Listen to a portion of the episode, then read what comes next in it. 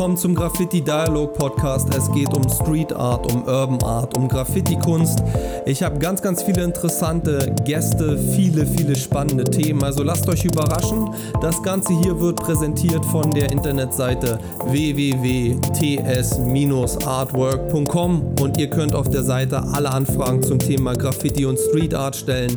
Ihr habt eine riesen Auswahl von unterschiedlichen Workshop-Varianten, einen riesen Webshop mit allen möglichen Leinwänden und Prints und ihr könnt natürlich auch den Podcast finden. Also checkt das in den Show Notes. Und ich würde mich sehr darüber freuen, wenn ihr den Podcast, wenn er euch gefällt, weiterempfehlt und mir eine positive Bewertung da lässt. Das hilft mir, das Ganze weiter zu verbessern. Und jetzt viel Spaß mit dem Podcast. Ja, hi Leute, willkommen zum neuen Thema. Ich werde heute ein bisschen mal in die Zukunft schauen, was so geht. Und ähm, normalerweise blicken wir mal zurück und schauen bei Graffiti und bei Street Art immer auf das, was einmal war. Und ähm, da sind ja auch einige Sachen passiert, ganz klar, und haben viel verändert und spannende Themen. Aber ähm, die Gesellschaft befindet sich gerade in einer riesen Transformation. Das kriegt ihr ja selber mit.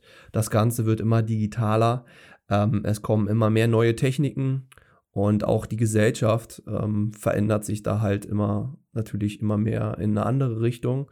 Und jetzt ist die Frage, wo geht das mit Graffiti irgendwann mal hin? Ne? Also wenn wir jetzt mal so dran denken, wo ist Graffiti in 30, 40, 50, 60 Jahren? okay, so weit wollen wir vielleicht gar nicht gucken. Wir schauen uns einfach mal die nächsten Jahre an, was so alles kommen könnte. Ich habe ein paar Sachen mitgebracht für euch, ähm, die es auf jeden Fall schon gibt und auch ein paar Ideenansätze von meiner Seite in wie weit sich das Ganze noch entwickeln könnte. Und ähm, ja, hört euch einfach mal ein bisschen was an. Da sind ein paar spannende Dinge dabei. Und das erste Thema, was ich euch äh, mitgebracht habe, ist einmal das Thema, habt ihr schon mal über Drohnen nachgedacht? Und da greife ich jetzt gar nicht irgendwie sowas Neues auf, weil das Ganze ist schon ein bisschen im Netz und bis jetzt noch irgendwie gar nicht so, also aus meiner Sicht so publik. Also ein bisschen was hat man mal von Stories halt gehört. Aber was wäre dann, wenn man Drohnen und Graffiti und Street Art mixt? Interessanter Gedanke, auf jeden Fall. Es gibt da auch schon jemanden, einen Künstler, der in dem Bereich unterwegs ist. Also ich habe auf jeden Fall mal ein bisschen im Internet geguckt. Und es gibt einen Katsu, so nennt er sich. Das ist ein Künstler, der mit Drohnen rum experimentiert und der hat ein ganz interessantes Projekt mal vorgestellt und das Ganze hat er in Silicon Valley auf so einer Kunstmesse mal vorgestellt. Da war der Ausgangspunkt gewesen. Er hat sich so einen kleinen äh, Drohnenroboter, hat er sich da, hat er als Mittel benutzt und es gibt auch so ein Foto zur Selbstanleitung im Internet und darunter ist so eine Art kleiner Korb, halt wie bei so einem äh, Heißluftballon, ne? wo denn die Dose sich drinnen befindet mit einem Sensor und er steuert dann halt diese Drohne und gleichzeitig kann er da halt mit sprühen. Ja?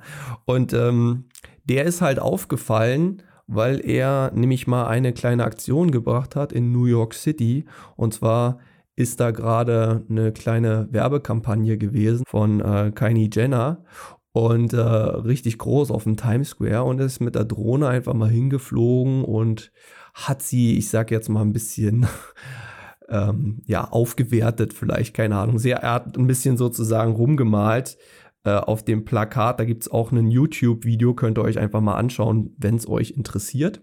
Also eine ziemlich interessante Geschichte und er hat das Ganze nicht einfach nur so für sich gemacht, sondern ich hatte schon erwähnt, das Ganze ist Open Source. Das heißt, jeder ähm, hat Zugriff darauf, mal so ein Ding zu basteln. Und äh, ja, ich habe auch schon hier und da mal was gehört. Ich weiß jetzt nicht, inwieweit wer das alles schon hier in Berlin mal eingesetzt hat. Klar, das Ding wird benutzt und jetzt ist es alles so ein bisschen Spielerei und so weiter. Aber wenn ich jetzt mal selber dran denke, was ich als Künstler manchmal für Probleme habe, wenn dann halt so Sachen organisiert werden wie Leiter, Steiger und so weiter, es kostet alles Geld, Kohle, ähm, um dann halt was zu malen. Das Problem an der Drohne ist natürlich, dass das jetzt könnt ihr euch anschauen. Ja, ich sag jetzt mal, so tolle Outlines kriegt er damit nicht hin. Ne? Ich glaube, man könnte auch an dieser ganzen Geschichte noch mal ein bisschen dran rumfeilen, um das halt ein bisschen, ja, einfach noch mal auf ein neues Level zu heben. Und ich glaube, so weit sind wir da gar nicht mehr von entfernt. Ich an der Stelle ist halt vielleicht auch noch zu sagen, das Ganze kann man natürlich auch irgendwann mal noch ein bisschen professioneller hinbekommen und vielleicht irgendwann äh, gibt es halt wirklich Künstler oder Artists, die halt rein mit dieser Drohnengeschichte arbeiten und halt nur noch unten stehen und so halt ihr Mural malen. Ne? Also das ist ja erstmal so eine Art Prototyp, den man da im Internet sieht. Der heißt Katsu, der Künstler, und äh, seine Drohne heißt Icarus Drohne. Und ähm, wenn er im Internet googelt, dann findet er auch eine Anleitung dazu. Hier an dieser Stelle will ich natürlich sagen, ich fordere natürlich keinen zu irgendwelchen illegalen Handlungen oder sonst was auf. Ne? Aber ähm, kann man natürlich auch schön legal, vielleicht, wenn es da mal ein bisschen perfektioniert würde, könnte man das ganz gut einsetzen.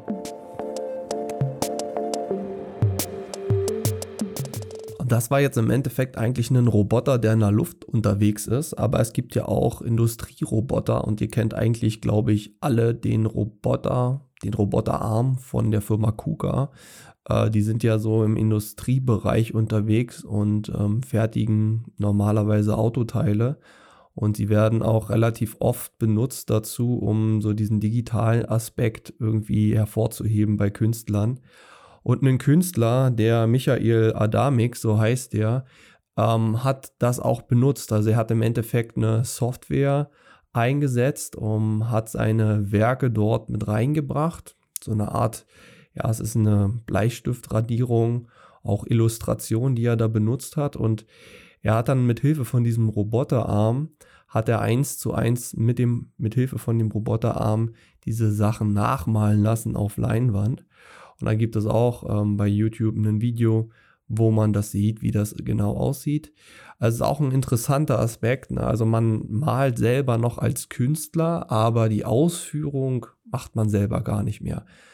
Also das ist ja auch eigentlich oft ähm, ja auch schon immer, glaube ich, gemacht worden. Es gibt ja auch Kunst, die mit Hilfe von Tieren erschaffen worden ist, schon damals. Ne? So keine Ahnung, wer ist jetzt der Künstler, fragt man sich dann manchmal.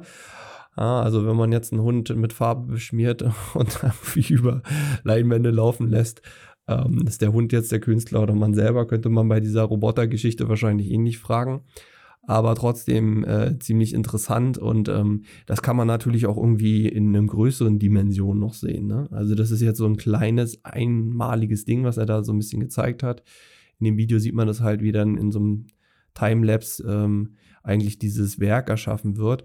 Aber wenn man überlegt, da werden jetzt keine Ahnung, äh, vielleicht 30 so eine Roboterarme oder noch mehr und die malen dann halt ein großes Element oder was auch immer.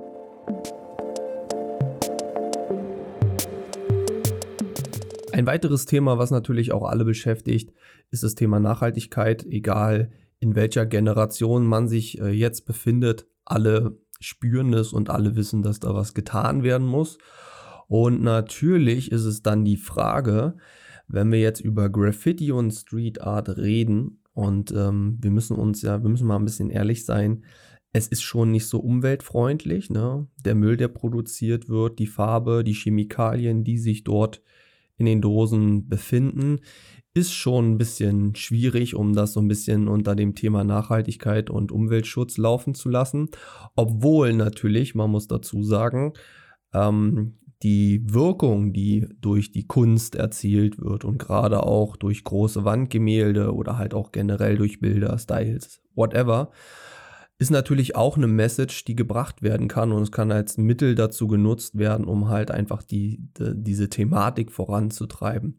Aber natürlich, wenn wir über die Zukunft reden, müssen wir auch drüber reden, wie geht das mit, der, mit dem Thema Nachhaltigkeit dort weiter im Bereich Graffiti. Ähm, und äh, es gibt immer mehr Künstler und äh, Künstlerinnen, die sich so ein bisschen spezialisieren in dem Bereich. Und ich hoffe, ich spreche sie jetzt richtig aus. Das ist die Anna Gasford. Das ist zum Beispiel eine Künstlerin, die ein sogenanntes grünes Graffiti ähm, ja eigentlich für sich entdeckt hat und Ihr habt das wahrscheinlich auch alle schon mal gesehen, dieses sogenannte Moos-Graffiti. Das ist ja halt ein Teil. Aber sie macht halt auch mit Wasser äh, mit Acryl, Milch und Zucker macht sie halt ganz äh, interessante Wandinstallationen und äh, Sachen, die schon ganz cool aussehen. Und das ist halt alles unter dem Aspekt umweltfreundlich. Also für sie ist das auf jeden Fall wichtig. Ich habe sie im Internet gefunden, ich habe einen Bericht darüber gelesen, da gibt es eine Seite. Äh, ziemlich spannend und ähm, habe ich mir mal ein paar Sachen angeguckt und jetzt ist halt die Frage, wie entwickelt sich das Ganze, ja? Also ich glaube, da muss ich auch noch einiges tun von den Herstellern. Ich glaube, die hinken da irgendwie noch meilenweit so zurück, weil irgendwie alles passiert gerade. Ich meine, die Rohstoffkrise ist ja auch am Start. Ähm, also man kriegt das auch an Preisen mit.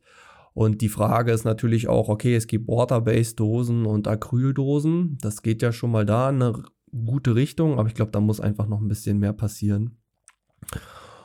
Und ähm, ja, ich glaube auch, dass sich da ein Riesenteil an Künstlern ähm, ja so spezialisieren wird und Sachen in größerem Umfang noch realisieren kann und dass es auch einfach immer mehr gewünscht wird. Ne? Also ich glaube, in fünf oder zehn Jahren, da wird es wieder neue Dinge geben, wo wir jetzt vielleicht noch gar nicht dran denken können.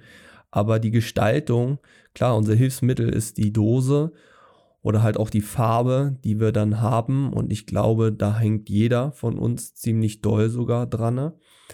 Aber es gibt ja ganz, ganz viele Wege, auch ähm, Graffiti-Style-Elemente oder halt natürlich Street Art sowieso wird das schon gemacht, ähm, nachhaltig auf Wandflächen aufzubringen.